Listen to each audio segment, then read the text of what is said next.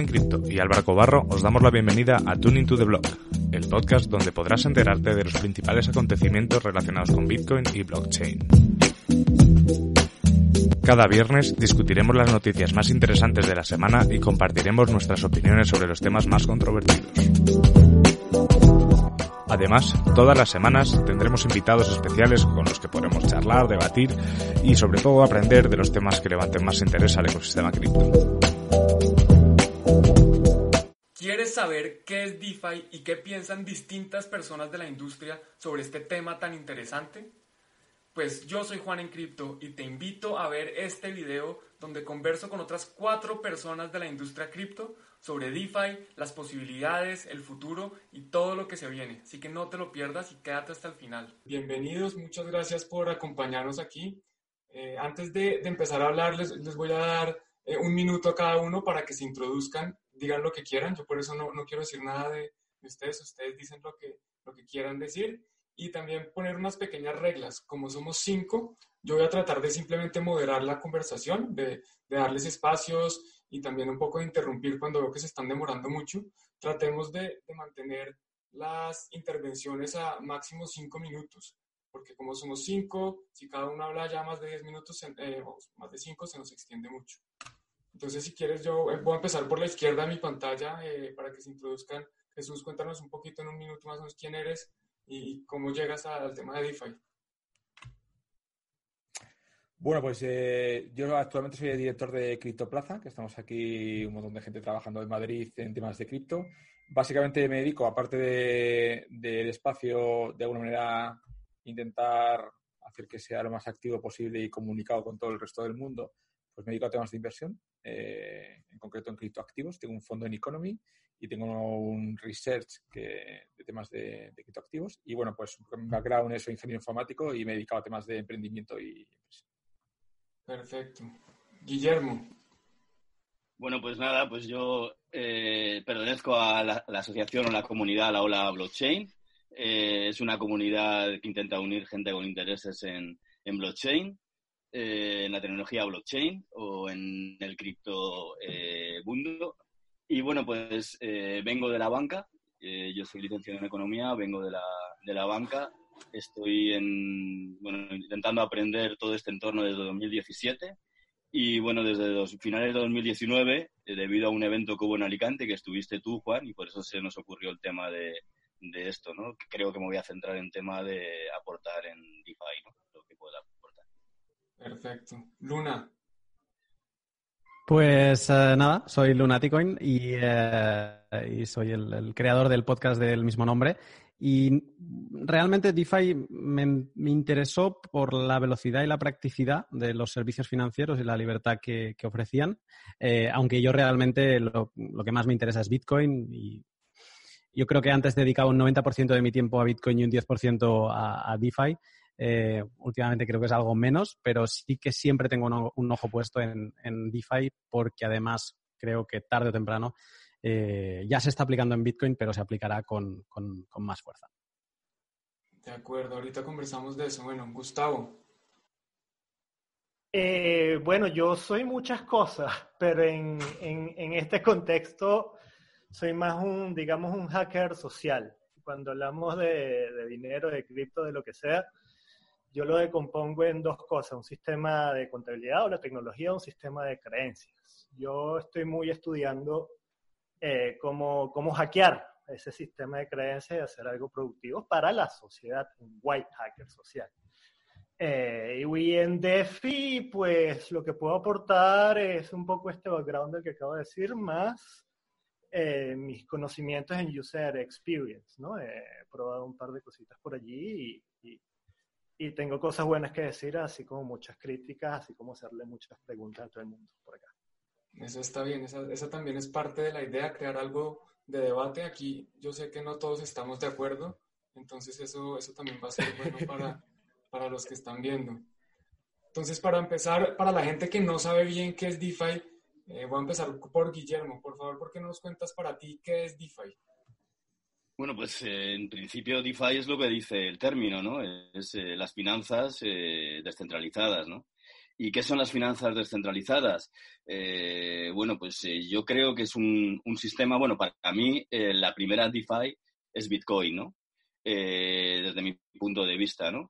En eso yo creo que tú también estás un poco de acuerdo en ese, en ese punto, ¿no? Para mí es la primera divisa a nivel internacional, ¿no? Que es admitida y que no está emitida por ningún banco central, ¿no?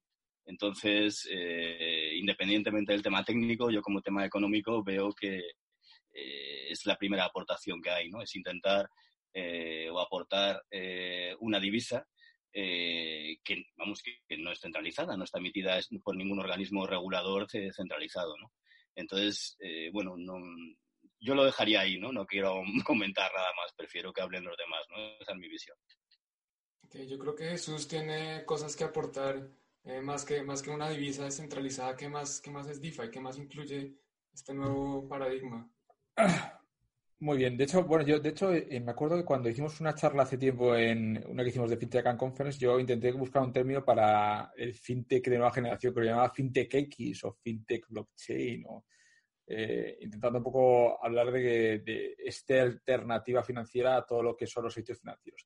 Para mí, DeFi eh, son protocolos descentralizados financieros. O sea, igual que tenemos el HTTP eh, para Internet, pues tenemos el protocolo de dinero, que sería Bitcoin. Estoy de acuerdo con Guillermo, yo creo que es el primer protocolo de, ¿cómo se llama? Financiero, ¿vale? Que lo que divisa, básicamente lo que te permite es eh, interactuar con una moneda y a partir de ahí pues se han creado protocolos de lending, protocolos de arbitraje, protocolos de market making, protocolos de, de exchanges y tenemos toda una, de hecho, incluso en varias capas, eh, diferentes tipos de protocolos, porque un protocolo de, de liquidez de, mercados utiliza un protocolo de divisa utiliza diferentes cosas. Entonces, bueno, pues yo creo que hay, a día de hoy hay un montón de, de iniciativas que intentan definir protocolos de lo que hasta ahora se conocía como finanzas, pero como estamos en un mundo donde nos hemos quitado muchos corsés, pues están realmente definiendo más cosas de las que había en el mundo financiero.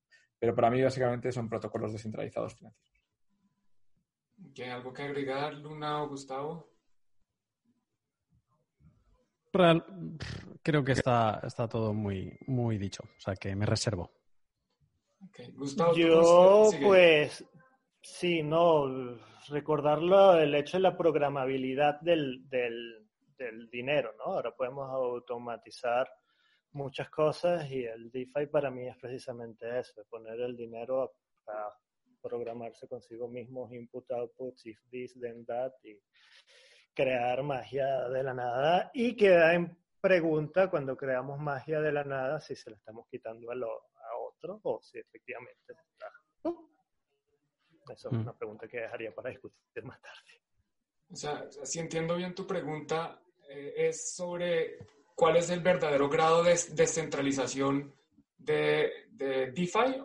¿Es eso lo que estás cuestionando? No, no, no, no, no, no, para nada. Cuando em, lo que estoy cuestionando es que muchas veces metemos dinero en pools, en esto y lo otro, sin olvidarnos de los riesgos que se corren, ¿no? Que no siempre es ganancias, que no siempre es ganar, ganar, otras veces metemos, perdemos y otras veces metemos y pierden otros. Eso es lo que estoy... Hay muchas cosas por ahí implicadas, ¿no? No todo es tan bonito como, como nos lo venimos pintando. Ok, entiendo. ¿Y nos podrías dar un ejemplo concreto de cuándo puede verse una situación como esta? Porque yo veo, por ejemplo, hablemos del caso de MakerDAO, eh, que obviamente hay unos que, unas personas que reciben DAI a cambio de, de poner un, un, activo en colateral y tienen que pagar ellos lo llaman stability fee, que claramente es una tasa de interés, y otros que reciben esa tasa de interés. Entonces ahí pues es claro quién, quién da y quién recibe. ¿Tú en qué escenario lo pintabas? No, en el de MakerDAO a mí me parece uno de los más, de los más claros y más, y, más, y más limpios, ¿no? Yo lo refiero muchas veces cuando hablamos de minería en las nubes, que la gente no se pregunta qué es eso, eso también lo Eso no es DeFi. Como, bueno, hay gente que se que, ahora, ahora con las nuevas tecnologías también están creando nuevos términos y hay gente que lo está utilizando por allí, pero Me refiero más a crear liquidity pools eh, sobre tokens de, de, valor del que no sabemos, pero esto no le quería dar tanto foco a esta conversación así directamente. Eh, pido perdón, Juan, por eso lo había dicho, lo dejo una pregunta para más tarde, porque creo que primero hay que hablar de muchas cositas eh, buenas. No quería tomar el protagonismo así de esta manera. Bueno, no, no, hay problema. Aquí estamos, idea. Acá estamos para discutir todo. Luna, yo quería preguntarte de, lo poquito o, mucho, si alguien, depende cómo lo consideres, que te interesa DeFi, ¿qué es lo más interesante que has encontrado? Mm, ah, yo creo que lo más interesante de DeFi es la, rotura de esquemas mentales eh, de lo que entendemos o entendíamos hasta ahora de lo que son los servicios financieros. ¿no? Eh, antes parecía que para ah, poder utilizar un servicio financiero eh, estabas obligado a estar en un banco o en unas instalaciones o hablando con un, con un banquero para poder hacer cualquier servicio financiero. DeFi, la rotura es en todos los ámbitos, eh, desde el lending o, por ejemplo, Uniswap, ¿no? Eh, que te permite ser un, te permite a ti ser un exchange, ¿no? Y, pues cobrar fees de, intercambio. Entonces, eh, yo creo que lo más interesante de DeFi es, es mover el, cambiar el actor. Dejamos que el, actor ya no es el, banquero, ya no es la persona que está sentada en un banco y mm, tú mismo puedes serlo y sin querer, o sea, no hace falta que, seas un, que te conviertas en un pool de liquidez en Uniswap, sino que también te permite trabajar con servicios financieros 24 eh, horas eh, al día, 7 días a la semana. Eh, entender eso es lo que más me interesó de DeFi. Y MakerDAO también, eh, otro avance, mm, el, darte un crédito. Eh, mucha gente se, estuvo que, o sea, no entendía por qué para pedir un crédito tenías que poner un, eh, un colateral más grande que el, que el, crédito que estabas pidiendo y al final pues estábamos creando un sistema sano de créditos en, en, el que tú no pierdes el colateral. Y, todo esto, ¿no? Todo esta, este debate que, que genera DeFi, que es repensar los servicios financieros, yo es con lo que me quedo. Y creo que en una economía hiper bitcoinizada o hiper lo que sea, ¿no? Que no, sé si acabo de creerme que algún día llegue, los servicios financieros sí o sí estarán. Entonces, el nuevo, el nuevo enfoque o los servicios financieros 2.0 es como yo veo a DeFi. Incluso conversando con Guillermo hace unas semanas, él me decía que él tampoco entiende muy bien por qué, o sea, a quién le sirve un crédito que, que está sobre colateralizado, que si yo necesito dinero que me presten, pues no quiero poner más eh, para que me presten una tercera parte. Eh, ¿Hay algo más que quieras agregar a eso, Guillermo? ¿Todavía tienes la duda? ¿Qué, quieres decir con respecto bueno, a eso? Hablando de ese tema, yo vengo del mundo de la banca, como he dicho, ya desde 2014 no estoy en el, en el mundo financiero. Bueno, eh, lo retomé hace unos meses y lo he vuelto a dejar.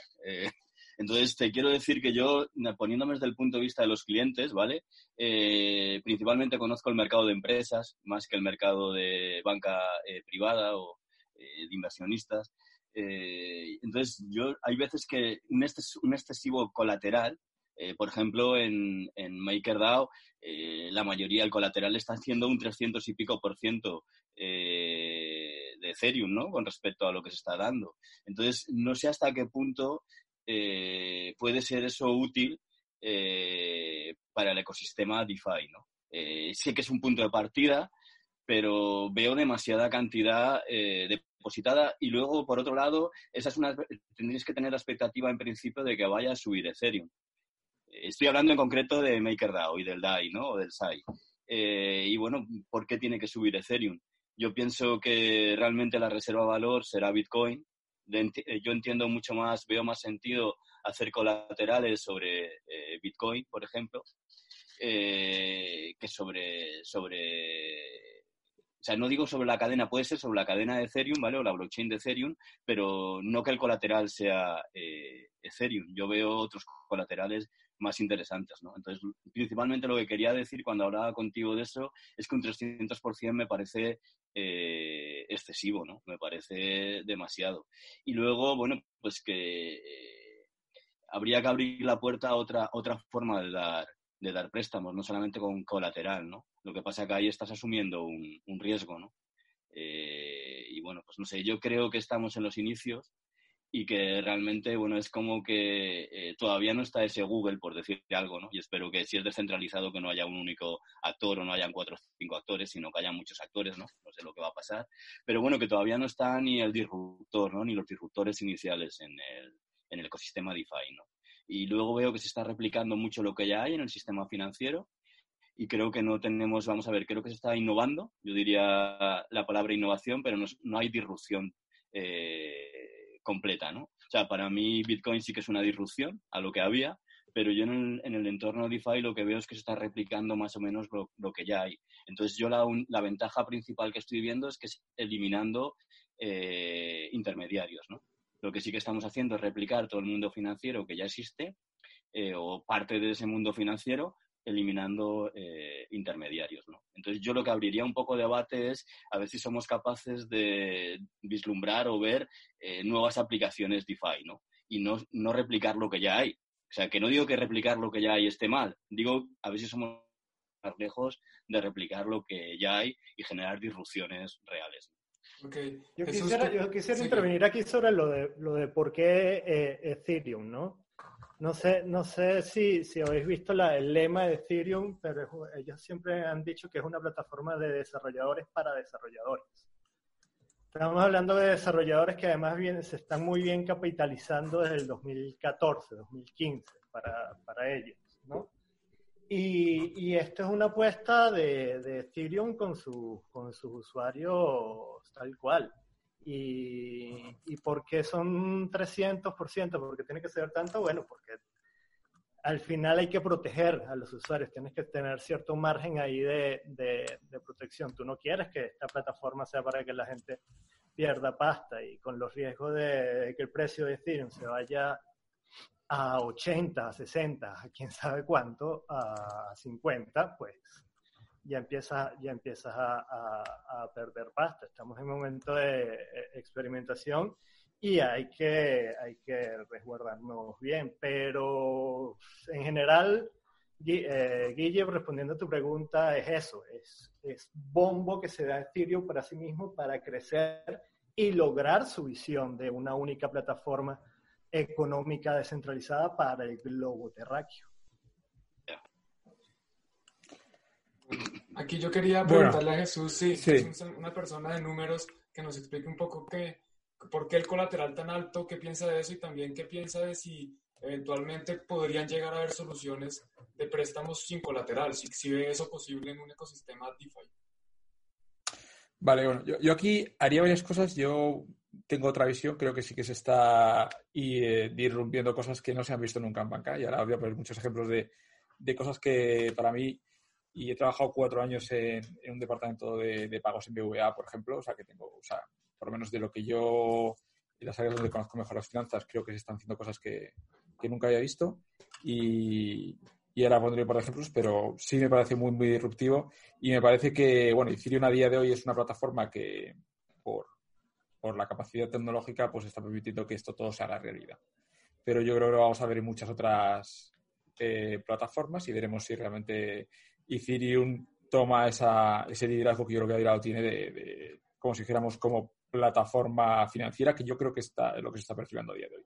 Bueno, yo diría que cuando hablamos de colaterales, eh, casi, casi todos los préstamos que se dan son con colaterales, aunque realmente cuando alguien te da un préstamo, al final, de alguna manera, estás siendo tú el colateral, o tu, o, tu historia, o tu perfil, o tu cuenta, o sea, tu trabajo, de alguna manera, el banco también eh, si no tienes esa capacidad de pagar o de alguna manera tirar algo de lo que tú eres y, yo creo que siempre te miran un poco toda, tanto tu historia, lo que trabajas, dónde trabajas, qué tipo de activos tienes, al final siempre acaba respondiendo con mucho más de lo que tienes.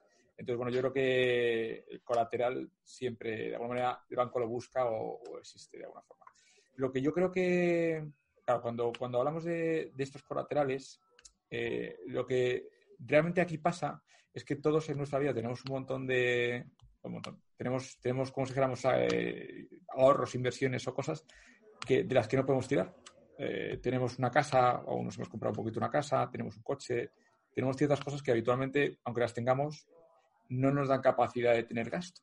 Eh, Me explico. No podemos en ningún momento decir, oye, como tengo este tipo de propiedades y basándose en que las tengo, voy a intentar tomar un préstamo o voy a hacer efectivo o líquido eso para poder hacer otras cosas, ¿no?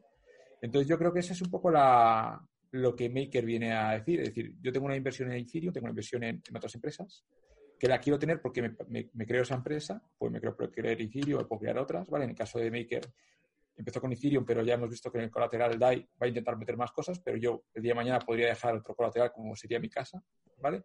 Y en lugar de pedir un préstamo al 10% o a tal, bueno, voy a dejar eso ahí para poder tener liquidez para hacer otras cosas, ¿no? Y yo creo que eso es un poco la, idea principal de MakerDAO, es básicamente decir, yo tengo ya activos, tengo cosas y que los tengo como si digamos poco líquidos o que no quiero tenerlos líquidos porque los quiero, quiero seguir invertido en ellos, pero ya basado en que tengo ese activo voy a intentar hacer otro tipo de negocios, ¿vale? Entonces yo creo que es un poco la idea que, subyace a, a MakerDAO. Entonces, bueno, pues yo creo que lo que nos permite ahora mismo es invertir en Bitcoin, que yo creo que va a ser, estoy de acuerdo en que Bitcoin como inversión, pues a día de hoy pues, quizá tenga más, más, sentido, pero a lo mejor no quiero, no quiero dejar de estar invertido en Bitcoin y aunque tengo 100.000 Bitcoins o un millón de Bitcoin o 150.000, no quiero perderme eso o no, tengo, no quiero estar expuesto a tener que venderlo cada vez que tengo que hacer un gasto de algo de tal, pues quiero tener un préstamo para poder ir viviendo de, eso. Entonces yo creo que eso tiene una utilidad. Pensar también que, que, ha comprado Bitcoin desde hace mucho tiempo y, y en algún punto vende, eh, también tiene un, un evento fiscal. O sea, va a tener de alguna manera, debería, aunque haya gente que no esté haciendo, de declarar esa ganancia, ¿vale? También lo bueno que tiene esas cosas es que, es que no te tienes el Bitcoin y no tienes por qué venderlo para hacer esa ganancia. No es muy diferente a lo que se hacía en banca con la gente que tiene acciones. Si ahora mismo tú tienes unas acciones en Telefónica, tú puedes pedir eh, un préstamo al banco, eh, básicamente con esas acciones. O sea, que eso ya es una cosa que, que, la gente que tiene invertido mucho dinero, pues lo ve. Entonces no tiene por qué dejar de estar invertido en Telefónica y, puede tener capacidad de gasto, capacidad de... ¿Vale? Que también no solo eso, sino que esa Telefónica le da dividendos, va a tener tanto los dividendos como otras cosas. Entonces, bueno, es una forma también interesante de, de hacerse aquí. Bueno, yo por esa parte creo que creo que podemos invertir en muchas empresas muy interesantes en, que ahora mismo están definiendo muchas cosas y a la vez que invertimos podemos tener algo de, liquidez mientras no estamos invirtiendo en esas cosas. Y luego con respecto a las inversiones, para tampoco enrollarme mucho más de la, disrupción que estoy viendo, pues os contaría algunas de las disrupciones que estoy viendo. Por ejemplo, MakerDAO, eh, en el fondo, desde la parte en la que uno recibe intereses, eh, tiene un tipo de depósito que es en tiempo real. O sea, nosotros cuando hablamos de depósitos, depósito a un mes, depósito a seis meses, depósito a un año, ¿no? No sé si habéis hecho algún depósito, pero los depósitos habitualmente son siempre a... Bueno, pues aquí tenemos depósitos a 10 segundos, que a mí parece muy disruptivo, porque una tienda, por ejemplo, un e-commerce, que de repente recibe algo de dinero y tiene y luego a lo mejor lo en 10 minutos, o un crowdfunding que recibe dinero y, y, lo tiene a lo mejor luego que emplear cuando todo el crowdfunding se ha llenado, ese dinero que habitualmente nunca podía de alguna manera eh, rentabilizar, ahora tiene una capacidad de meterlo en un sitio donde pues esos 5 minutos, pues esos 20 segundos, le dan un 8,75% a día de hoy. Entonces, a mí eso me parece una disrupción tremenda desde el punto de vista de la tesorería de cualquier negocio. Entonces, y es algo que no había visto nunca. Entonces, bueno, pues yo creo que ese es uno de los ejemplos, por ejemplo, de cosas que yo por lo menos antes no había visto y que te permite que hay muchos negocios por donde pasaba mucho dinero que nunca han pensado siempre, no, sabéis que un poco hay empresas como el Corte Inglés o como tal que viven muchas veces de, que los clientes le pagan y ellos pagan luego a los proveedores mucho más tarde. Eh, una parte de sus beneficios viene de eso. Y eso solo lo podían hacer entidades pues, que tenían esos márgenes de... Ahora cualquier eh, empresa que pueda tener un dinero durante un cierto tiempo, aunque sean segundos, puede rentabilizarlo. Eh, eso es una de las miles de cosas que yo creo que ahora mismo se, se está innovando en DeFi. Y, bueno, pues por eso creo que realmente para muchas empresas esto puede ser algo que realmente le, permita tener algo más de rentabilidad y creo que la banca hasta ahora no se lo ofrecía. Lunático, ¿ni vas a decir algo? Eh, sí, es que no, puedo estar más de acuerdo en todo lo que ha dicho Jesús. y luego la parte, añadir la parte de los salarios, ¿no? También estamos viendo, gracias a todo este, este sector DeFi, salarios que, se cobran pues al tiempo de, un bloque de, de, Ethereum, ¿no? Y pues eh, si el día 15 eh, a ti ya te iría bien tener lo que has trabajado hasta el día 15, pues eh, lo, puedes hacer, ¿no? Y además son cambios que, va propiciando pues, pues toda esta facilidad, ¿no? Que, tiene eh, Ethereum y el, y el, ambiente DeFi. Y, también de la, lo otro que ha comentado Jesús, que ahora se, me ha escapado totalmente, así que nada, cuando vuelva, cuando me vuelva a la cabeza lo, lo acabaré de comentar. Bueno, yo quiero aquí mencionar rápidamente otra de las innovaciones que no existen antes, son los exchanges descentralizados. Antes para intercambiar activos era necesario o conocer a la persona y tener confianza y hacerlo directamente, eh, pero no había una forma de intercambiar activos con un exchange descentralizado. ¿Alguien aquí ha utilizado exchanges descentralizados? Sí. Ah, yo ahora es lo único que utilizo. De hecho, de hecho ya, yo utilizo más que exchanges descentralizados, agregadores de exchanges descentralizados. Que es te permite coger de todos, de, una gran, de un conjunto de ellos, la mejor, el mejor precio. Guillermo, ¿qué piensas, por ejemplo, de una cosa como los exchanges descentralizados, que eso no existía antes, o por lo menos yo no lo veo, no veo una analogía sí, con que existen? Sí, yo ahí donde voy a un poco a lo mismo, ¿no? La clave está en eliminar el intermediario, ¿no?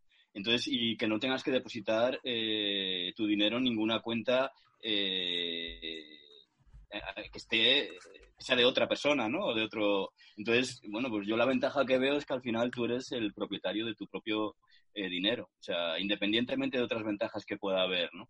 Eh, o de que puedas generar, se pueda generar liquidez o te, motiven para que generes liquidez en exchanges centralizados como Uniswap y demás, ¿no?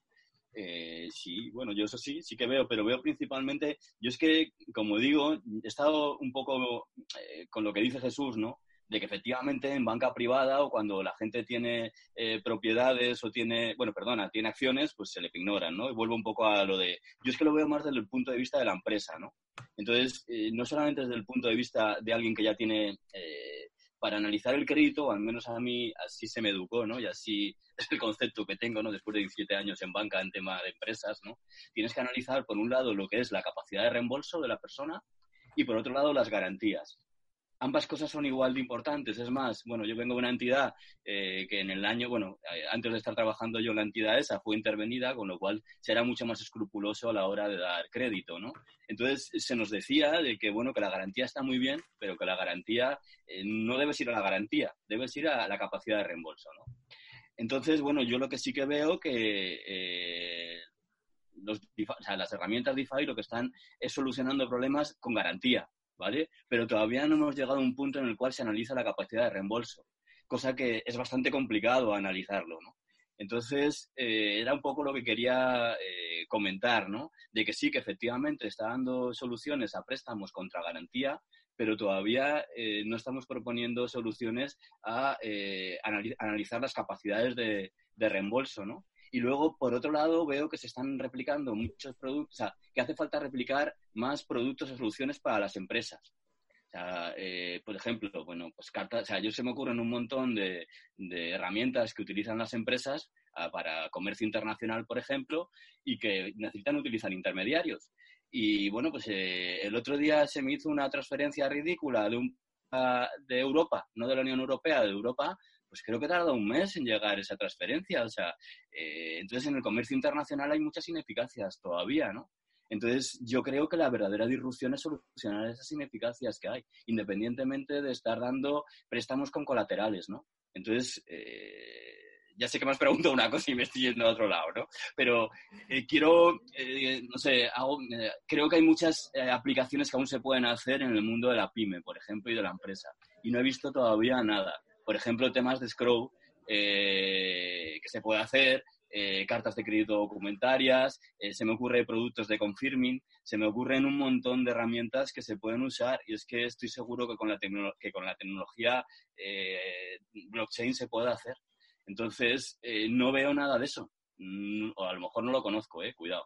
A lo mejor desconozco, entonces se está focalizando mucho el DeFi en, en en clientes de banca privada, voy a decirlo, ¿no? En gente que ya tiene dinero, tiene Ethereum, o sea, y lo que quiere es eh, cómo eh, hace líquido eso de Ethereum, ¿no? Eh, bueno, pues eso, ¿no? Que yo creo que es importante más buscar otras aplicaciones. ¿Qué, qué bueno, es mi visión, ¿eh? No quiero tener razón.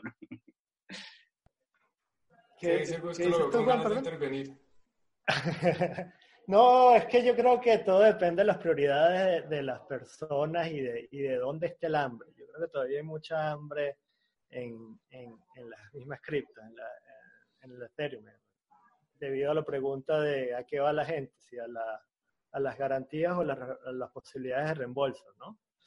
Eh, la gente esperará, se preocupará por las responsabilidades de reembolso, según yo, en, en, dos situaciones diferentes. Una, cuando el mercado de Ethereum suba y pues hayan multiplicado su Ethereum, que con el mismo DeFi en el pasado pudieron, pudieron multiplicar y ahí reembolsan.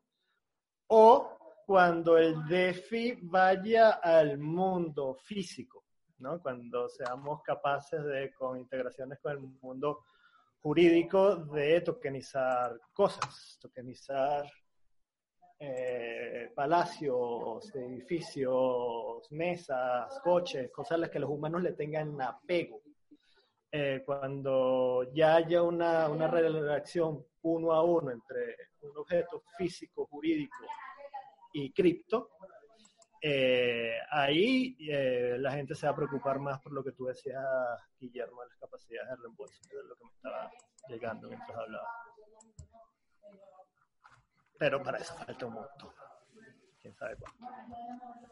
¿Y cómo, cómo ven, por ejemplo, el tema de quién sería el oráculo para valorar el token que representa mi casa o mi, o mi coche? ¿Cómo va, ¿Cómo va a funcionar mm. eso en el futuro? ¿Alguien tiene una idea? Eh, sistemas de validación social, puede hacer eh, de, sistemas de delegación en una persona con su identidad, su reputación, etc. Pero es que estamos crudísimos, estamos crudísimos. Okay. Jesús, cuéntanos un poquito más sobre esos otros, otros eh, sistemas o esos otros protocolos, esas otras cosas que crees que están ocurriendo en DeFi que no vienen necesariamente del sistema tradicional. ¿Qué más, qué más encuentras ahí? Sí, bueno, yo, yo, una de las cosas que, que diría en la parte que yo estoy de acuerdo con Guillermo, con que quizá la parte de préstamos eh, también va a desarrollar la parte de, de colaterales basados en reputaciones. Yo creo que ahí también se está haciendo mucho trabajo pasa que todavía está más verde, pero yo creo que va a haber, de hecho ya hay modelos de reputación, eh, de hecho ya se han utilizado en FinTech algunos, no sé si conocéis a Traity, algunas aplicaciones que hay de, FinTech, eh, donde, bueno, pues te van a dejar préstamos en función de tu reputación, que es un poco lo que también mide el banco en el fondo. esa capacidad de reembolso al final no deja de ser reputación. Y yo creo que ahí vamos a ver también más, como digamos, más soluciones en cuanto tanto la reputación esté más consolidada. Yo creo que para empresas todavía, yo creo que ya hay cosas. Podríamos hablar, por ejemplo, del tema de cobertura de divisas, podríamos hablar de, un montón de, de, funcionalidades que hay eh, que yo creo que ya podría empezar a utilizar. Pero bueno, yo creo que todavía, sin, todavía es complicado que, que de alguna manera eh, lo entiendan todavía. Porque, pero bueno, para ponerte un caso, hace poco, por ejemplo, si, si consideráramos al al jugador de la NBA como una empresa. No sé si conocéis un poco el caso de Security, bueno, digo, de la empresa del bono este. Eh, que no sé, la emisión de alguna manera de un bono basado en un contrato de derechos deportivos, ¿vale? Eh, entonces, bueno, pues no deja de ser una especie de, de factoring, ¿no? O si alguien, por ejemplo, en algún momento adelanta algún tipo de, contrato o alguna cosa, pues podría adelantar de alguna manera esa facturación futura o esos contratos tal y, que alguien le, pagara ese adelanto por, como si dijéramos, por, eh, con un cierto tipo de interés, ¿vale? O sea que todavía pues estamos en la fase de, emisión de ese tipo de, de productos financieros y, bueno, pues estamos empezando a entender un poquito cómo se van a hacer, pero evidentemente tanto Factory como Confirming, pues yo creo que es algo que ahora mismo a día de hoy la tecnología ya permite hacer. La única diferencia es pues que haya emisores de ese tipo de, productos financieros. entonces yo creo que ahí también vamos a ver bastantes cosas porque, la, arquitectura, como te digo, está definiendo un montón de un montón de capacidades que poco a poco se van a ir utilizando.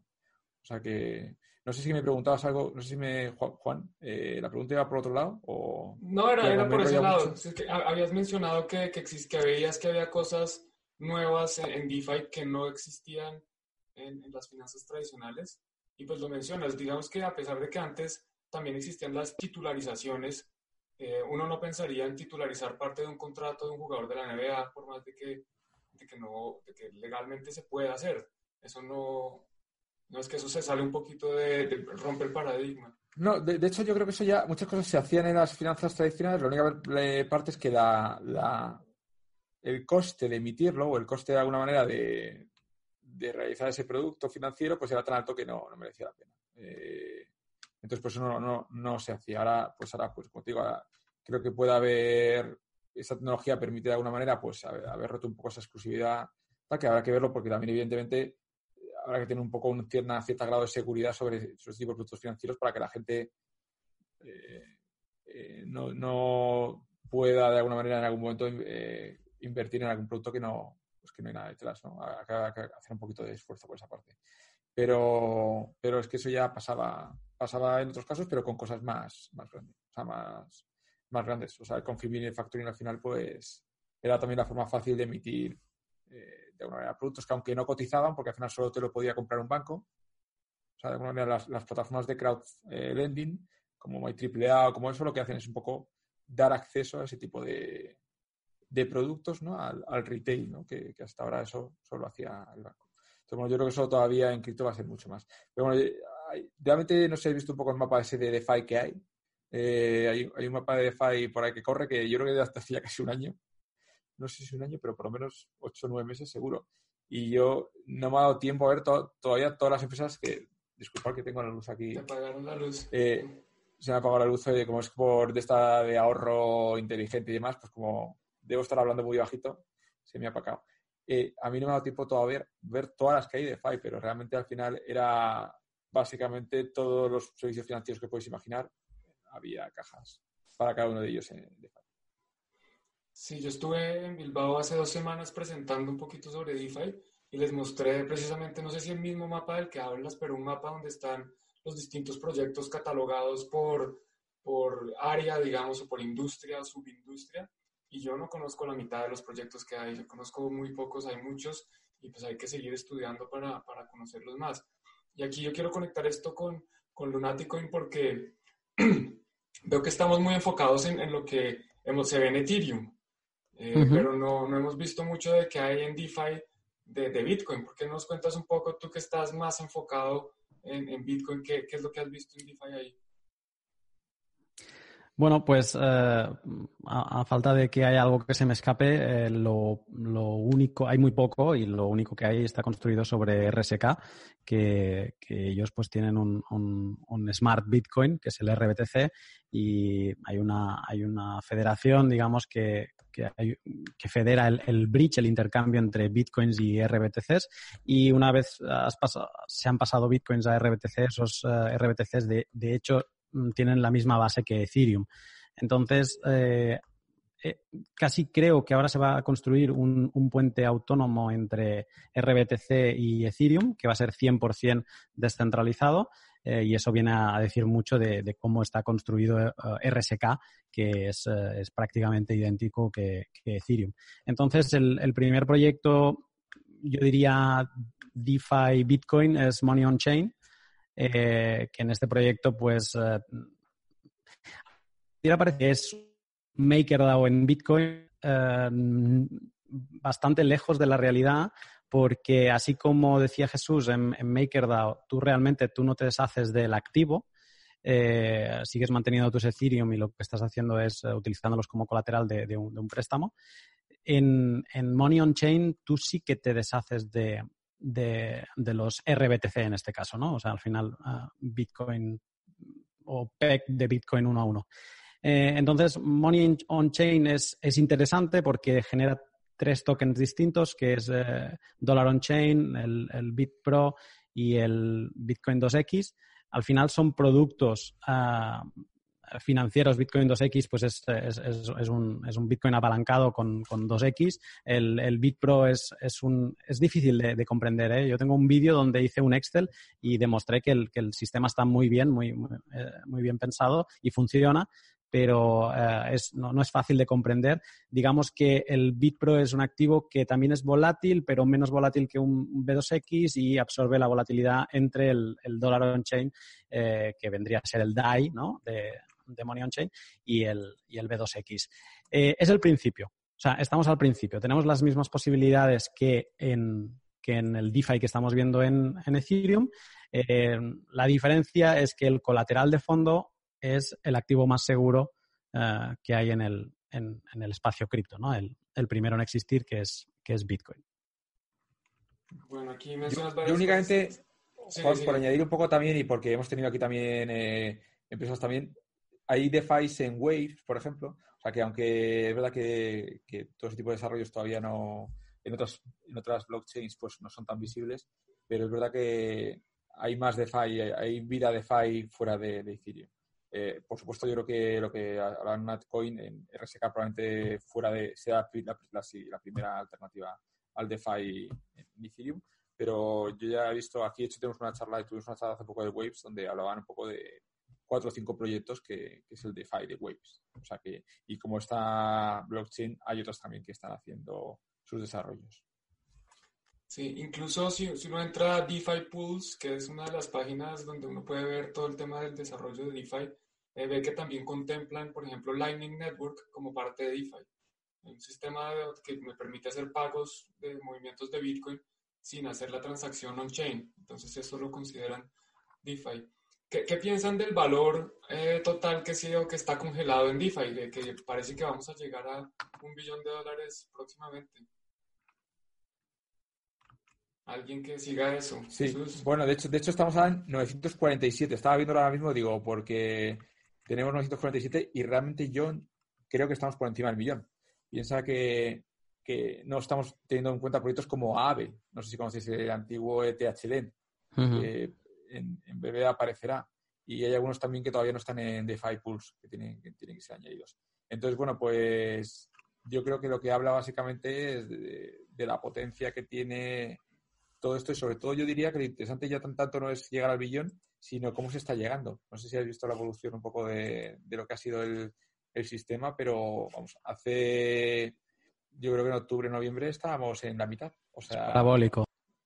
Sí, entonces, bueno, pues a mí lo que, lo que, una de las conclusiones de esto, o de, las reflexiones a hacer, es cuánto puede aguantar Ethereum un crecimiento tan grande de DeFi, porque no tiene tanta tanto, tanta banda económica. Es decir, si quisiéramos generar un montón de DAIs y, de ahí, por ejemplo, se fuera, yo qué sé, imaginaros a, lo que es Tether, ¿no? que son 4 billones de, dólares, apalancado por un 3 serían 12 eh, billions de, en Ethereum y veréis que, que, bueno, para la capitalización de Ethereum es algo que no sé si sería fácil de aguantar. Sí. Entonces, no sé si realmente a día de hoy Ethereum eh, va a poder aguantar por sí solo eh, el crecimiento de DeFi. vamos a ver, yo, hmm. mi opinión. De ahí también el multicolateral de MakerDAO. Y de ahí, de ahí, y de ahí que Bitcoin creo que puede entrar en esta, como a formar parte de los colaterales para, porque Bitcoin sí que tiene ya mucho más eh, capacidad financiera, por decirlo así, o ancho de banda financiero y, mm. creo que ahí pues tiene más sentido también. Y es un activo que también pues es como refugio de valor a día de hoy es...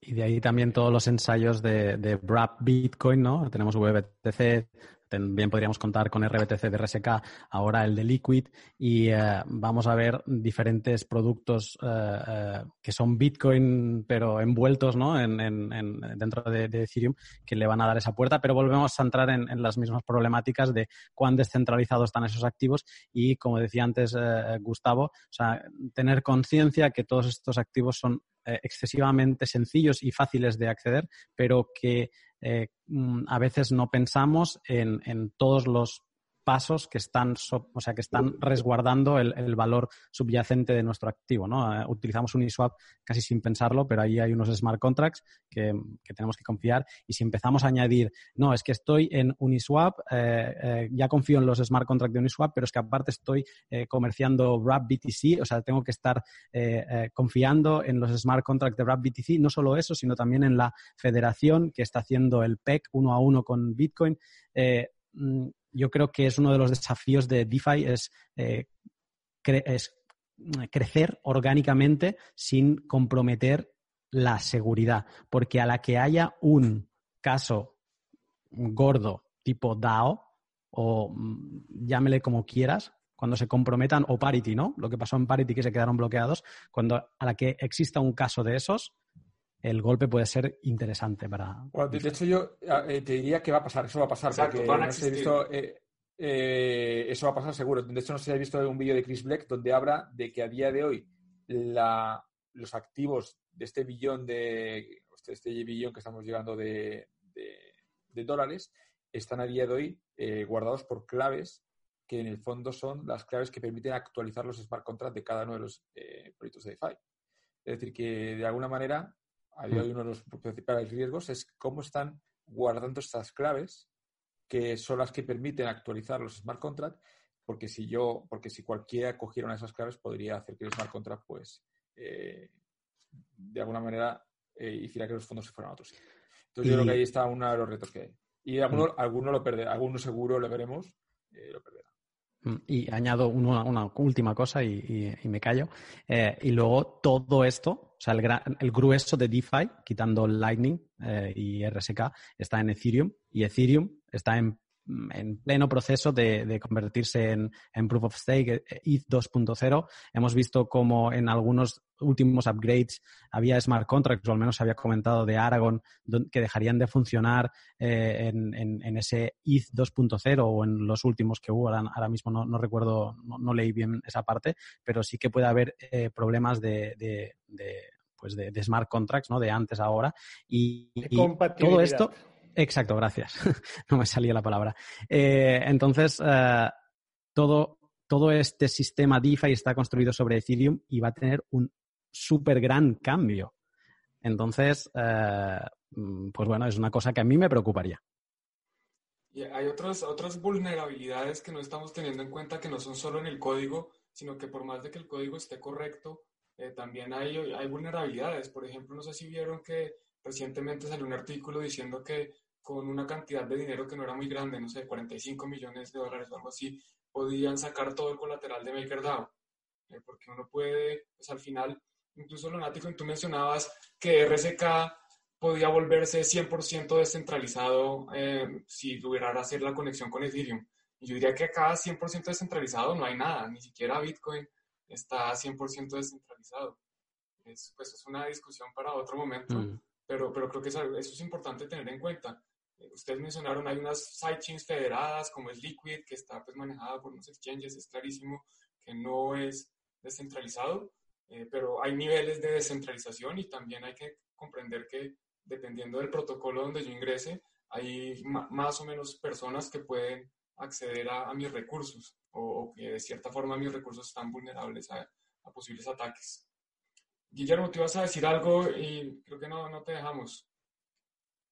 Sí, bueno, yo, yo quería decir cuando estabais hablando del volumen que hay de ahora en, en DeFi, ¿no?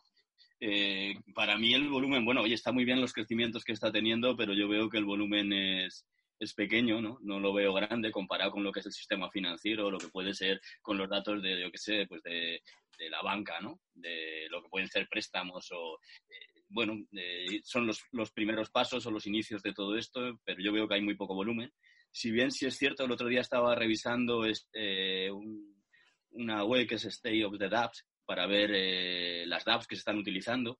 Eh, y entonces estuve mirando diferentes sectores. Yo apostaba mucho por el gaming, por ejemplo, por los gamers y los juegos y demás. Y veo que realmente lo que está teniendo usabilidad en Ethereum en concreto o en la mayoría de dApps son de finanzas.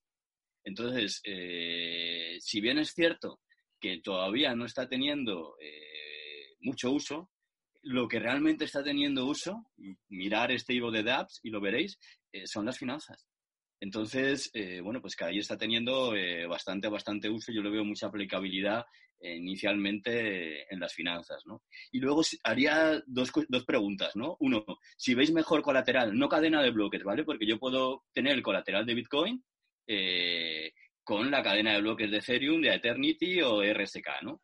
Si veis mejor colateral para este tipo de, para una stablecoin, eh, Bitcoin o eh, Ethereum o cualquier otra moneda, ¿no?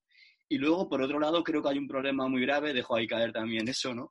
Eh, en la experiencia usuario. eh, yo creo que todavía no estamos dando, yo me recuerdo, me recuerdo, yo ya soy muy mayor, tengo ya cincuenta y pico años, ¿no? Pero entré en internet cuando tenía 20, 21 años, ¿no? Entonces estoy estoy recordando esos inicios, ¿no? En lo cual era, eh, eh, o sea, yo no, no, soy desarrollador, ¿no? Pero pocas personas podían utilizar las aplicaciones que habían en el momento, ¿no? Era complicadísimo. Entonces, veo que la experiencia usuaria todavía no es muy bueno, ¿no? por ejemplo, en el tema, oye, que muy bueno la explicación que das de Moiney on-chain, eh, Lunatic, que lo he visto, ¿no? Y me has ayudado a entender un poco eh, el proyecto, ¿no? Es más, los fundadores me remitieron a ti para que viera tu vídeo, ¿no? Eh, y está muy bien, ¿no? Pero fíjate la experiencia de usuario. tiene que haber alguien, te tienes que ver un vídeo, tiene alguien que explicarte cómo funciona eso, ¿no? Entonces, yo creo que las cosas tienen que ser más sencillas en la vida, ¿no? Si tienes que empollarte algo para empezar a trabajar con algo, eh, pues no sé hasta qué punto los usuarios van a poder, van a hacer eso, ¿no? Sea, no sé si me entendéis. Sé que hay que tener un nivel de conocimiento mínimo, pero creo que la experiencia, o sea, es todo muy para desarrolladores o para gente muy técnica. No hemos dado todavía el paso para que sea masivo. Bueno, y no me enrollo más, ¿no? Que creo que he dicho demasiado. Yo, antes de seguir con tu pregunta a los demás sobre qué prefieren de colateral, eh, pues yo creo que lo que estás mencionando es parte normal del desarrollo de cualquier industria. Esta es una industria que está empezando y dices que el tamaño no te impresiona comparado con el tamaño de los bancos. Sí, los bancos pues llevan cientos de años. Esto es una industria que, digamos que si se considera como industria, lleva 11 años, que es el, tiempo de Bitcoin. Y lo mismo con la experiencia del usuario. A mí personalmente me parece mejor experiencia que uno desde la casa en la comodidad del hogar se conecta a un computador y pueda pedir un préstamo que tener que ir a una oficina de banco, entregar el pasaporte, eh, pagar papeles, no sé qué, vueltas, tiene que volver al banco. Eso, eso sí es una experiencia de usuario eh, no conveniente. Pero bueno, eh, ahora sí, entonces tú preguntabas qué, qué consideran que es el mejor, el mejor colateral, si es Ethereum, si es Bitcoin, que, si es cualquier otra cosa. Creo que Gustavo respondió que a él le gusta Ethereum o no. No puede. Está en mute, perdón. Eh, sobre el mejor. Col pues, bueno, esto aquí yo creo que esto, es algo súper super subjetivo. Yo hasta ahora digo que el mejor es Ethereum porque a mí me gusta más Ethereum, porque es el proyecto que más quiero, pero cuando alguien encuentra una facilidad en una plataforma de colateralizar Bitcoin para tener otro tipo de activos más líquidos y gastarlos y Bitcoin en realidad demuestra ser mejor, pues será Bitcoin mejor. Si es BAT, será BAT. Al final el mejor, el, mejor colateral es el activo del que tú dispongas más y el que está el que estés más dispuesto a arriesgar y el que más confíes que puedes que puedes recuperar luego. ¿Qué dice Lunático? En esto yo creo que los que lo conocemos sabemos qué piensa. Entonces no contesto. No, pero es que no te conocen. Yo, no lo sé, yo no lo sé. ¿eh? Si me puedes contestar a mí y a más gente, por favor. Bitcoin, pero Bitcoin nativo. Entonces. Eh, o sea, yo no, yo no, como buen colateral, creo que es el que, el que tienes menos contrapartes. Entonces es Bitcoin, pero. ¿No te gusta W Bitcoin? No. No me gusta nada que no, que no sea Bitcoin. O sea, eh, eh, Bitcoin no es que sea perfecto, ¿eh? no se me entienda así, pero al final, mm, si WBTC, hay una federación detrás, que ahora mismo no recuerdo quién son, sé que, hay, varios, pero ya tienes que confiar en, alguien más. O sea, si Bitcoin tiene problemas, ah, tú antes decías que, hay grados de descentralización y que no todo es descentralizado al 100%, pues es cualquier cosa que esté por encima de Bitcoin tiene un grado más como mínimo, si no más, de, centralización en este caso.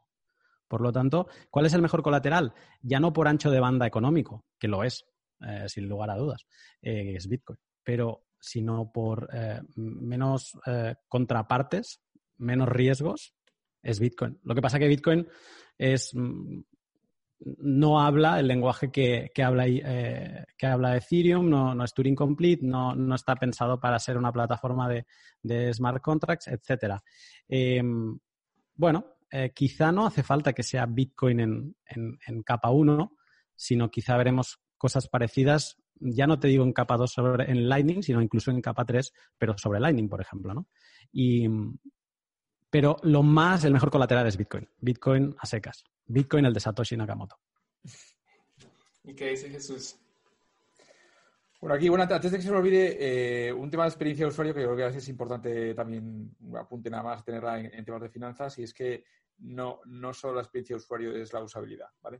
O sea, yo, por ejemplo, la experiencia de usuario de enviar dinero a otro país pagando 400 euros o 500 euros, eh, para mí la experiencia de usuario ahí de pagar más es, peor que, que, a lo mejor complicarme un poquito más y pagar menos, ¿no? De hecho, las aerolíneas de bajo coste eh, tienen una experiencia de usuario mala, pero, pero si consideramos la experiencia de usuario como cuánto pagas, es buena. O sea que no, no, no, no siempre la experiencia de usuario es solo usabilidad, sino también es precio, ¿no? Entonces, sí, yo creo que en ese sentido, pues la experiencia de usuario como, como producto financiero en cuanto a pagar menos comisiones, eh, a veces eh, justifica pues, eh, tener peor, pues, una peor accesibilidad o como como quieras o comodidad si fuera en el avión. Con respecto al tema de, pero vamos, sí tiene que mejorar mucho porque estoy de acuerdo que, es como Internet de que cuando empezó, es para, ingenieros a día de hoy. Pero bueno, yo creo que eso es una cosa que, que como que llegará, pero que la experiencia de usuario en cuanto a comisiones es, buena, ¿vale? Sobre todo para pagos internacionales.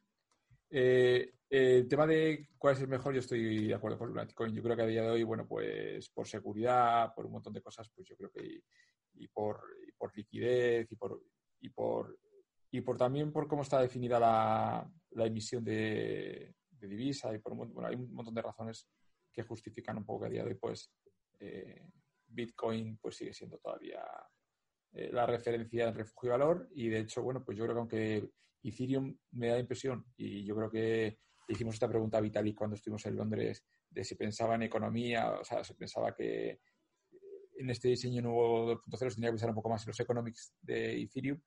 Y yo creo que sí que están más preocupados, creo que tienen economistas y que van a intentar pues, hacer una, una definición de su emisión, como digamos, más, más pensada por, para intentar capturar parte del valor de la red. Y creo que eso va a ir dando más seguridad, pues yo creo que, y luego, una última conclusión, para no tampoco enrollarme demasiado con Guillermo, diría que casi es mejor que empiece poco a poco, porque imaginaros que, esto tuviera mucho, mucho dinero y todavía pues hay muchas cosas que probar. Eh, yo creo que yo creo que incluso la ha dado, por ejemplo, llegó demasiado pronto para tener tanto dinero. Eh, yo creo que Bitcoin no es lo seguro ahora que lo era hace ocho años. Bueno, yo creo que el tiempo también a veces irá. Y, sea que, claro, como es algo tan eficiente, yo creo que a día de hoy es, tan eficiente que es muy complicado resistirse a un 8% de rentabilidad o 9% de rentabilidad. y ahora probablemente habrá un crecimiento que a lo mejor esté por encima de lo que es la solvencia técnica del proyecto, ¿no? Pero bueno, yo creo que, de momento está demostrando mucha solvencia, mucha gente ya auditando. Creo que además va a haber una parte también de, de riesgos o de cobertura de riesgos, ya lo estamos viendo en, temas de custodia, que van a aportar también algo de, tranquilidad por esa parte.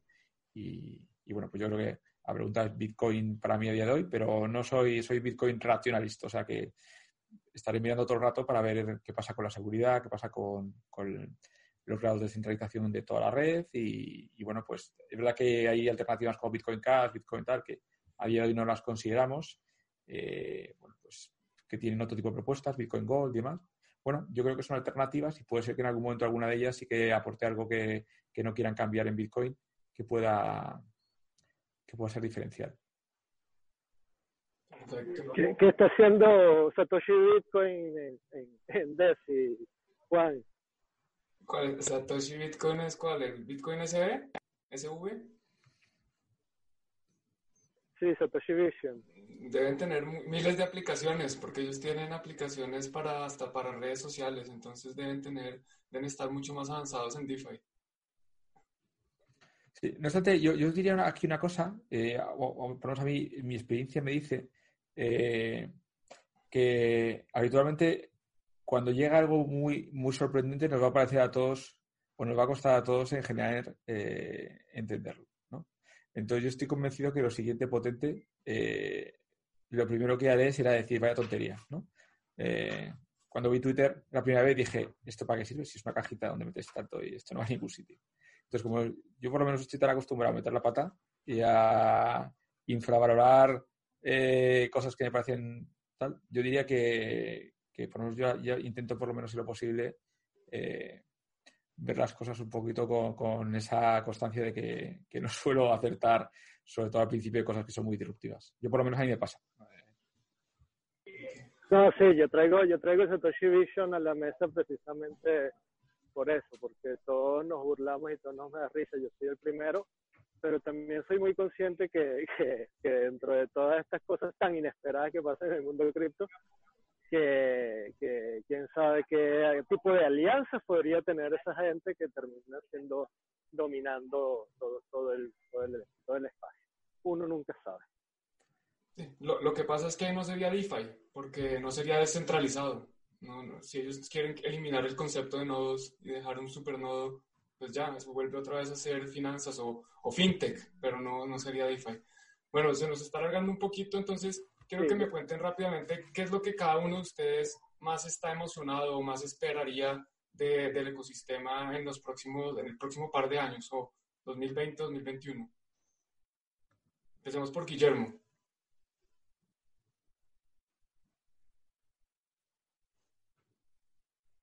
¿No? ¿Gustavo? ¿Quién se anima? Ah, la, la pregunta era para mí. Eh, pues es para todos, que nos cuentes. Sí, para ti, ¿qué es lo que más te, te tiene emocionado de, de, lo que se viene o lo que más expectante estás del ecosistema en los próximos par de años?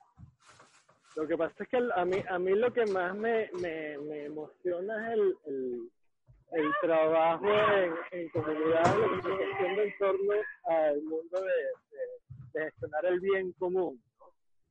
Y al momento ahora se me hace un, se me hace un poquito difícil vincularlo con el, con el mundo de IFA porque yo me estoy enfocando en otras cosas y quisiera que eso sea el, mi 2021 al menos. En el mundo DeFi, pues nada, yo seguir con, con mis con mis makers, con mi compound, utilizando mis aplicaciones para duplicar incluso los Ethers eh, claro, con el riesgo de que, de que Ethereum no va, entonces esperaría que Ethereum subiera mucho. Eso también es otra esperanza si me pregunta. Bueno, Lunático, ¿y a ti qué te, qué te, si hay algo que te llame la atención para que esté pasando, que esperas que pase? Mm, eh, a ver, yo tengo una esperanza, pero está relacionada con DeFi eh, mm, por la tangente, podríamos decir. Eh, sin, sin salirme, de DeFi diré que me sigue impresionando la capacidad de abstracción que tienen todos estos tokens que se crean alrededor de DAI, ¿no? Hemos visto ya no solo el CDAI de Compound, sino también el eh, RDAI, o sea, la, idea de RDAI me parece... Eh, ¿Qué tienes en la cabeza para, para, para llegar a, a, esa idea, ¿no? Y al final estamos viendo mil propuestas sobre, sobre un mismo token y eso me parece muy interesante. Eso es de esas cosas que, que pierdo el tiempo en ir leyendo, vale, y este nuevo DAI que, que, está proponiendo. Antes comentaba Jesús, está ahora mismo a AVE, que ayer estaba hablando con, con Mariano de, de, Maker, un poco comentando la jugada de lo que están haciendo, eh, que también es sorprendente. O sea, están los flash loans, que, que, que, antes hablábamos de colateral, pues ellos lo anuncian como que son, son, préstamos sin colateral. Eh, bueno, eh, son cosas que ves, no, he podido aún mirarme y, lo mejor de DeFi es que no, esperas nada y simplemente te sorprende. Y lo que decía que mm, es un poco DeFi, pero es con la tangente, lo decía antes Guillermo, que ah, lo interesante será ver DeFi, pero a las pymes utilizando DeFi.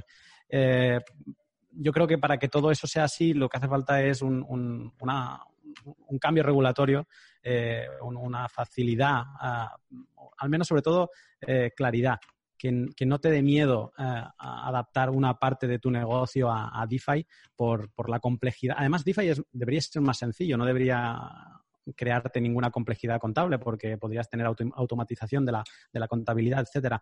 Pero ahora mismo, como está todo y más en, España, es, es, un miedo. yo soy empresario y, y, no verás nada en mi empresa de, este mundo, porque suficiente difícil es hacer funcionar un negocio como para encima tú cargarte de toda esta complejidad que aún no, no, está clara. Hay una regulación aplicable, sí, pero no es mm, beneficiosa para este sector, o sea, no, no, no, lo tiene en cuenta y ahora mismo es complicado. O sea, que yo mi esperanza es que esa parte evolucione y que alguien, que no lo creo ¿eh? que vaya a pasar, eh, o sea, no va a pasar como en otros países que sí que lo ven como Estonia, ¿no? que lo ven claro y, y, ponen todo, todo, toda la carne en el asador eh, en eso. Pero yo desearía y esperaría, esperaría una claridad, una mejor regulación de la que tenemos ahora. Jesús, ¿tú qué piensas? Bueno, aquí me voy a repetir, me voy a repetir un poquito con lo de Lunaticoin, la verdad. Eh, a mí lo que me impresiona es la capacidad de desarrollar o echar código en un sistema eh, sobre productos financieros, la capacidad en un fin de semana poder desarrollar algo sobre, sobre todos los protocolos que hay financieros ahora. O sea, eso me parece impresionante. Y de ahí surgen ideas. Eh, bueno, Francesco, que hablaba de Redai, inventaba también el SDAI, o algo así que era una especie de, de cobertura, de tipos de interés o y, de hecho vamos a ir a, voy justo a ETH Denver, que es otro de los sitios más potentes que hay, y lo que me impresiona es 200 personas eh, que tienen ahora mismo la capacidad de programar cualquier cosa que quieran en finanzas con protocolos sobre los que construir encima. Creo que esa capacidad de innovación es una auténtica barbaridad y, el poder, pues eso, echar un par de líneas de código y pensar cualquier cosa, teniendo todo un banco o toda una serie de servicios financieros para poder utilizar a tu, a tu favor, creo que eso es lo que me impresiona y, como decía Náutico, ir viendo un poquito lo que las ideas que se os ocurre a la gente y lo que construimos sobre, y lo que se construye sobre ellas. Es decir, la, familia de DAI es, es tremenda también, la innovación que hay ahí. Entonces yo creo que eso es lo más... Realmente eso es lo que yo creo que, que me hace pensar que, de aquí van a salir las grandes innovaciones de, las finanzas en, en los próximos años. Bueno, ahora sí, Guillermo, es tu turno, te toca. Sí, bueno, pues yo eh, eh, diría, como han apuntado, ¿no? El tema de la regulación. Yo creo, eh, bueno, por lo que he leído por ahí, no, no soy adivino, pero por lo que estoy leyendo por ahí de, gente que sabe muchísimo más que yo, que yo no sé nada, es que pues, posiblemente sea el momento de la regulación de DeFi. Entonces, vamos a ver qué pasa con, con eso o cómo le afecta, ¿no? y luego, lo que me resulta curioso, yo era una persona que decía que la mejor stablecoin era Bitcoin y siempre he dicho eso, ¿no? Y bueno, soy un poco bocas, la verdad, es mi horror, intento ser lo menos posible, pero a veces lo soy. Entonces, quiero decir eso y quiero sacar ese tema porque es que la novedad es la cantidad de stablecoin que hay sobre el dólar. O sea, y creo que aún vamos a, ver más. Y faltan ver sobre el euro y sobre otras eh, monedas, porque claro, ahí están los bancos centrales, ¿no? Y entonces hay algunos que vamos a confiar más en otras stablecoin que las de los bancos centrales, ¿no? Eh, como el DAI, y entonces yo creo que vamos a ver un montón de stablecoins eh, sobre divisas, ¿vale?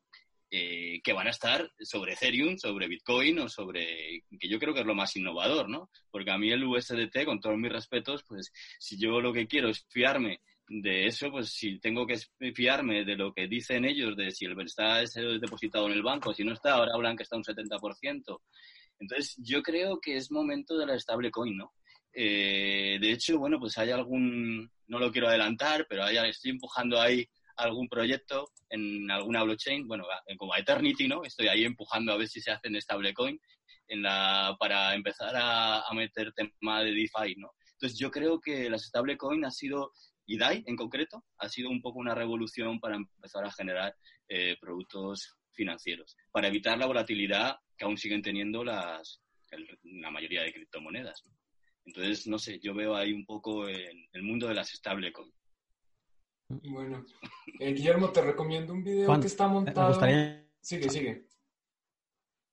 Sigue, Lunate. Eh, me gustaría, sí, me gustaría decir que DAI es revolucionario y DAI come aparte. Por, eh, yo creo que lo maravilloso de MakerDAO es el sistema de estabilizar un, un, un, activo desde la inestabilidad de otro. Eso es, como concepto, es brutal. o sea, apartando DAI, yo creo que muchas stablecoins tienen el futuro muy negro cuando los bancos centrales monten sus eh, mm, criptodivisas y imagínate que el Banco Central Europeo hace el Eurocoin eh, sobre la cadena de Ethereum, ¿vale? Eh, digamos que tendrías toda la facilidad de adaptar una moneda, pero además emitida por un banco central. Yo creo que muchos de estos proyectos que tenían su utilidad, Tether eh, apareció en un momento en que era necesario. Cualquier intercambio de cripto tenías que acabar yendo a, un exchange regulado eh, para que pudiera venderte eh, dólares por esos tokens. Tether apareció y permitió que un montón de, de, exchange, sin, estar, sin tanta regulación, te pudieran estar convirtiendo tokens a, a Tether. ¿no? tuvieron su utilidad. Yo creo que muchas morirán cuando tengamos los criptoactivos de los bancos centrales. Las Central Bank Digital Currency, las monedas digitales los bancos digitales. Vamos a ver cuándo salen. Te iba a decir, Guillermo, que te recomiendo un video que está en el, en el LinkedIn de CryptoPlaza. Yo lo vi hace poquito, creo que ayer, de Jesús entrevistando a, a Pablo, eh, Pablo Candela. Y habla de AVE y habla de un poquito de estos, eh, ¿cómo se llama? Flash, ¿cómo los llamaron ustedes? El Lunático los mencionó. Flash loans. Flash, loans. Que son, son, son, complejos porque es en el mismo bloque tiene que hacerse la transacción. Entonces, en realidad, yo, yo la verdad no, estoy, no entendí muy bien la, la utilidad. Me toca volver a repasarlo para entenderlo mejor. Pero bueno, pues muchas gracias a, todos. Eh, ¿Algún último mensaje si quieren dejar de pronto sus redes sociales o donde la gente los puede encontrar eh, para saber más de ustedes o seguir el trabajo que hacen? Empezamos por Jesús. Bueno, yo, ah, quiero, quiero, promover, quiero, promover, el laboratorio DeFi en el que os invito a todos los que estáis ahora aquí eh, a participar, ¿vale? Eh, bueno, de hecho creo que con algunos de vosotros ya he hablado, he intentado animar. Eh, estamos intentando crear, o estamos en ello, un laboratorio DeFi, ¿vale? pues para intentar investigar sobre todas diferentes herramientas DeFi y bueno, que simplemente os invito a a, ser miembros, ¿no? A ser parte de este, de este proyecto, ¿no? Que me gustaría que fuéramos capaces entre todos de llevarlo adelante, porque creo que en DeFi hay mucho por hacer todavía, ¿no? Y en el mundo de las empresas, para que Lunatic con, su empresa pueda tener más confianza, aparte del tema de la regulación, creo que debemos hacer herramientas para dar seguridad a empresas como la de Lunatic. ¿Cómo se puede vincular, cómo se puede saber más del laboratorio DeFi? Sí, bueno, pues eh, para saber más, hay un grupo de Telegram que es eh, DeFi, DeFi eh, Lab, que puede entrar. Y en, yo creo que por DeFi Lab se puede, se puede entrar. Y bueno, Yermo DAO creo que también he utilizado todavía la marca anterior que había para. Entonces, o con Yermo DAO o con DeFi Lab se puede entrar al, laboratorio. Si, me envías el link. A la comunidad. Tenemos un grupo de Telegram Sí, casi mejor. Te envío el link si quieres del grupo de Telegram. Creo que va a ser más, más sencillo. Perfecto. Me envías el link y yo lo incluyo en la descripción del video y se la, comparto con los demás. Eh, Jesús, ¿dónde te pueden encontrar? Muy bien, bueno, yo ya me voy a en el DeFi Lab, ¿eh? gracias, gracias, Jesús. lo acabo de, estaba aquí aprovechando y digo, me voy a dar Nada, yo, eh, a mí puedes seguir la parte de LinkedIn, sobre todo CryptoPlaza. Bueno, también tenemos una membresía digital en CryptoPlaza que, que hemos puesto un poco ahí para intentar tener un Telegram interno y un coste mínimo, pero para intentar tenernos aquí a toda la gente que podamos. Y luego en el Digital Asset Institute, pues tenemos un LinkedIn también ahí que, que podéis seguir y, y bueno, pues en Quiero Research también encantados. Ahí es donde estamos un poco haciendo cosas. Pero vamos, sobre todo os, animaría a que estudiéis por Plaza, que os hagáis miembros digitales, que os paséis por aquí y, nada, pues ahí es donde vais a ver un poco la actividad. Hemos hecho 60 eventos en cuatro meses, o sea que, de hecho, bueno, eh, ahora tenemos un evento justo, teníamos un evento ahora mismo que no he podido ir, ahora tendré que pasarme a ver a la gente y mañana tenemos otro para allá. Y de hecho, Juan está haciendo eventos interesantísimos en el espacio. Y nada, Lunático, y cuando quieras también estáis los dos Guillermo invitados a, a poder aquí participar en, cualquier evento o, con lo que sabéis también a poder compartir un poco de todo lo que estáis haciendo. Envidia sana de Madrid de tener el Cripto Plaza. O sea que sí, sí. A la, a la que esté un día por allí, cuenta conmigo que pasaré a saludar seguro. Muy bien, aquí te esperamos. Lo, mismo te digo, ¿no? Y a ver si hacemos más criptoplazas, en más plazas. En todas que Vamos a, expandir el modelo. Lunático, cuéntanos de, tu podcast, de qué más. Pues nada, me podéis encontrar bastante sencillo, arroba lunaticoin en Twitter, también arroba lunaticoin en Telegram eh, y bueno, principalmente me vais a encontrar hablando de Bitcoin y de tanto en tanto hablando un poquito de, de, de DeFi y lo que me va interesando. Pero bueno, así, Lunaticoin, accesible, DMs, uh, o sea, private messages abiertos y sencillo. Perfecto, señores. Pues de nuevo, muchas gracias por su tiempo, por compartir aquí con todos nosotros eh, sobre este apasionante mundo de, de Bitcoin y, y, DeFi. Que tengan una feliz noche. Chao. Gracias. Igualmente. Igualmente. Eh, eh, hasta luego. Y así termina esta conversación sobre DeFi. Espero hayas aprendido, espero te haya gustado. Recuerda, si te gustó, si aprendiste, dale like al video, eso es muy importante. Compártelo si crees que alguien se puede beneficiar de esta conversación. Y también suscríbete al canal si no te has suscrito y dale click a la campanita, que eso también es muy importante. Chao.